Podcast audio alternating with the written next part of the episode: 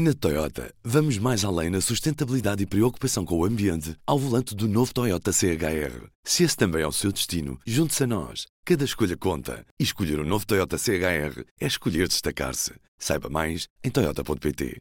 Ora viva, chegamos ao fim de mais uma semana de P24, hoje com uma entrevista exclusiva ao público de Rui Rio, o líder do PSD, que está há poucos dias de defrontar Paulo Rangel nas eleições diretas do partido. O que é que quer Rui Rio para o PSD e para o país? Vamos ouvir em excerto a entrevista que pode ler de forma completa em público.pt e também na edição impressa desta sexta-feira. Uma entrevista que foi conduzida pelas jornalistas Sónia Sapaz e Sofia Rodrigues. Faltam 10 dias para as eleições uh, internas do PSD. Quem é que considera que está à frente? É notório que do ponto de vista do aparelho partidário, a candidatura do Dr. Paulo Rangel eh, tem mais do que eu, isso é notório. Eh, do ponto de vista do apoio dos portugueses, é também notório que eu tenho muito mais. E agora vamos ficar aqui no meio, que são aqueles que vão decidir, que são os militantes do PSD, que estão entre os portugueses e entre o aparelho do PSD. Eu eh, acho que estou à frente, porque aqueles militantes que votam amando o aparelho são muito menos do que aqueles que votam de forma totalmente livre, ou seja, pela sua cabeça. Fiz-me entender? Ou seja, o aparelho está mais que o Dr. Paulo Rangel. É inegável. E então o que é que isso conta? Conta na medida em que o aparelho for capaz de dar ordens de voto. Dizer assim, a distrital não sei de onde, apoia o Dr. Paulo Rangel. E agora os, os militantes dessa distrital façam o favor de votar no Dr. Paulo Rangel. É? É, há outros militantes que dizem eu voto em, em quem muito bem me apetece. É, portanto, eu acho que estou à frente porque acho que esses militantes que andam amando do aparelho são poucos. Já foram mais, digamos assim, do que são hoje. O voto livre, que é o que tem dito, não é? O voto, o voto livre, que é o que eu tenho dito. Eles estão todos livres. Mesmo esses, ninguém vai lá prender-lhe a mão e obrigar a votar no Dr. Paulo Rangel, como é lógico mas eh, o, a quantidade de militantes com opinião própria e que não se deixam eh, levar por esse tipo de questões, é a minha opinião, é muito maior que outra. Até porque, na maior parte, na maior parte não, também não quero exagerar, em muitos desses casos de aparelho que estão à volta do Dr. Paulo Rangel, os próprios militantes percebem que esse apoio ao Dr. Paulo Rangel tem a ver exclusivamente com as listas de deputados e não propriamente com a convicção contra o resultado de 30 de janeiro. E, portanto, os militantes percebendo isso, ou são muito amigos daquele que quer continuar deputado ou daquela que quer continuar ou ser deputada, ou então não votarão por essa razão. Mas essa questão não também... sei se me fiz entender, se foi sim, claro, sim. não é? Uh, mas essa questão também. Acho que sim, percebem como isto funciona. É? Permita-me que, que, também pode ser Diga. lida ao contrário. Sim. Uh, e, e, nesse sentido perguntava-lhe se, se é verdade que está a fazer convites para listas de deputados. Não, não. Eu não faço convites para nenhum, ninguém para a lista de deputados, a ninguém, mas não é não faço agora. Nunca fiz. Nunca fiz para listas de deputados, nunca fiz para presidentes de Câmara, nunca fiz para nada. Nunca. Nunca, porque não, acho que não é forma de se eh, negociar. Porque aqueles que estão a apoiar apenas porque querem ser deputados, verdadeiramente não me estão a apoiar ou não estão a apoiar o meu adversário. Estão-se a apoiar a eles próprios. Portanto, essa não é forma de convencer ninguém. Não. Agora, não, embora, não, embora, sem prometer nada a ninguém, todos nós percebemos que há pessoas que são mais ligadas a nós, ou que apoiaram mais, que têm muito mais possibilidades de estar numa lista de deputados se eu ganhar do que se eu não ganhar. Mas isso é da vida. Mas nenhum tem a certeza de que eu procurei para a lista para, como contrapartida, de um voto em mim. Nenhum. Ou seja, nenhum. não lhe promete nada, nada, faz o que na sua convicção é o nada. convida na sua cabeça quem acha que Não deve. convidei ninguém. Sim. Portanto, vai haver um momento em que é preciso, efetivamente, começar a pôr os nomes na lista. Aí sim, vai ser nesse momento. Mas não antes de votarem em mim, para votarem em Ok. mim. Não faço. Não faço porque não é correto. E não faço por outra razão. Porque a experiência também me diz, não porque eu tenha feito, mas porque vi o que acontece, quando propõem não sei quantas coisas todas ao mesmo tempo. Eu próprio já tive problemas com isso, sem propor nada a ninguém, já tive problemas com isso. Com pessoas que achavam que por me estarem a apoiar, automaticamente para lá iam cair. Expectativas. É, e tenho uma, estão lá muitos do outro lado contra mim por essa razão.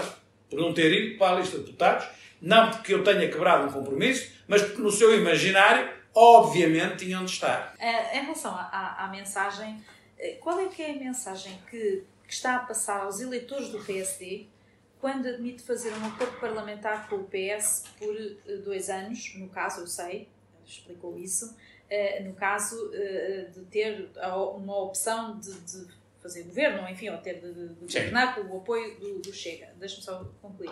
Isso não dá a ideia de, de ser indiferente votar PS ou PSD? Portanto, a sua pergunta falou no Chega, mas o. o- Não, falei no Chega. A minha pergunta é se essa mensagem, quando admite fazer um acordo par- parlamentar com o É, PS sim. por, por dois anos, se não passa a ideia de que é indiferente eh, Eu não disse. passar Sim, eu não a disse. votar no PS ou no PSD, ou se isso também foi só apenas uma forma de se de, de marcar do, do, do Chega. Não, vamos lá ver uma coisa. Não, não foi uma forma de marcar o Chega. O Chega Nunca tem, contará tem um espaço Chega. próprio Foi da forma como eu tenho Sim. estado a falar. Eu, nesse momento, quando estou a, quando estou a dizer isso, eh, e não é. Pode ser lido como está a dizer, mas é um bocadinho mais, mais, mais, mais buscado, digamos assim. Tem bases teóricas mais, mais sólidas. Eh, eu, quando estou a dizer isso, não estou efetivamente a falar diretamente para os militantes do PSD, não. Eu estou a falar diretamente para os portugueses, na esperança que os militantes do PSD percebam o que os portugueses querem e se deixem influenciar do ponto de vista positivo daquilo pel- pelos portugueses. Porque em 30 de janeiro quem vai votar são os portugueses. O que me interessa a mim, acima de tudo, é que o PSD ganhe em 30 de janeiro. E, portanto, interessa-me que os militantes do PSD votem naquele, que julgo ser eu, votem em mim, naquele que tem mais hipóteses de ganhar as eleições do Dr. António Costa. Dito isto, como é evidente, eu não tenho a mínima dúvida que os portugueses não se revêem nos partidos políticos, sejam eles quais forem, quando os partidos políticos olham exclusivamente ao seu interesse e aplaudem quando os partidos políticos olham ao interesse nacional. E, portanto, quando eu digo que a Assembleia da República tem a obrigação de dar um passo no sentido do interesse nacional e dar oportunidade de governabilidade, dar governabilidade a quem ganhar as eleições, quando eu digo isso, isto tem de ser válido para mim e para os outros. Não posso pedir para mim e não dar aos outros. E para lá disso tem que também ser coerente, coisa que no meu partido muita gente não é, e ataca o Dr. António Costa, dizendo que ele se agarrou ao PCP e ao Bloco de Esquerda e pôs o PSD totalmente de lado. Essas pessoas que o criticam por isso são as mesmas que também criticam a eventualidade de poder haver um acordo de governabilidade do PS para o PSD ou do PSD para o PS. Isto é uma contradição profunda. E os portugueses não entendem essa contradição profunda. E, portanto, quando eu estou a falar, vou falar para os portugueses, na esperança que os portugueses expliquem aos militantes do PSD que possam não entender isto, que há mais Portugal para lá do PSD. E que nós temos de ser coerentes. E que não podemos andar em eleições de seis em seis meses. Portanto, eu acho que se eu não conseguir ganhar as eleições e não conseguir uma maioria à direita, portanto 116 ou 117 deputados à direita, eu acho que era positivo o PS estar aberto a negociar comigo, no sentido, não é do PS vir para o governo, é outra confusão. Eh, não faltam comentadores e tudólogos e não sei o quê que baralham de propósito para enganar as pessoas. Não é disso que estamos a falar. Agora, eh, também é preciso perceber-se que se nós queremos rasgar novos horizontes a Portugal, ao cabo de 40 e. eh, desde, desde 1976, vamos tirar 74, Constituição de 76 até hoje, 45. dá 45 anos. Ao cabo deste tempo, quase 46, em abril, pronto.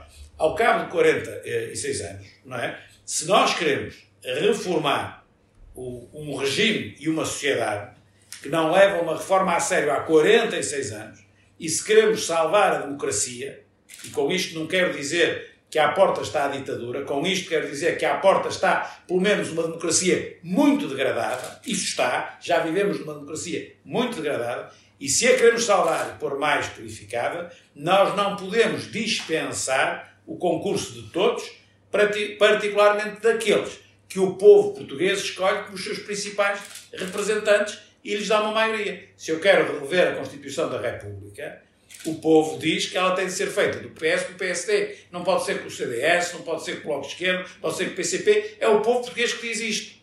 E, portanto, nós devemos respeitar isto e, se queremos renovar a Constituição da República, temos de nos, nos conseguir entender.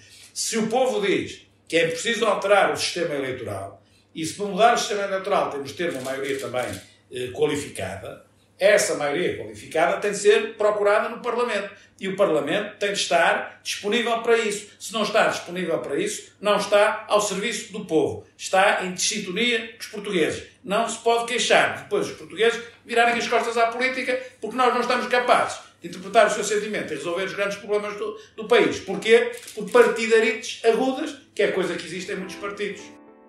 Já sabe, a entrevista completa está disponível em público.pt e também na edição impressa desta sexta-feira. E nos destaques da edição impressa de hoje, já há quebra de venda de bilhetes, já espetáculos cancelados e programações suspensas por causa da pandemia. Os números voltaram a aumentar e já preocupam.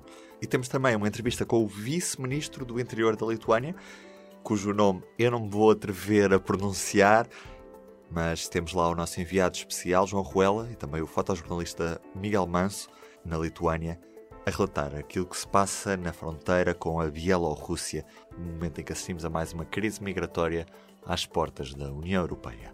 Eu sou o Ruben Martins, resta-me desejar-lhe um bom fim de semana.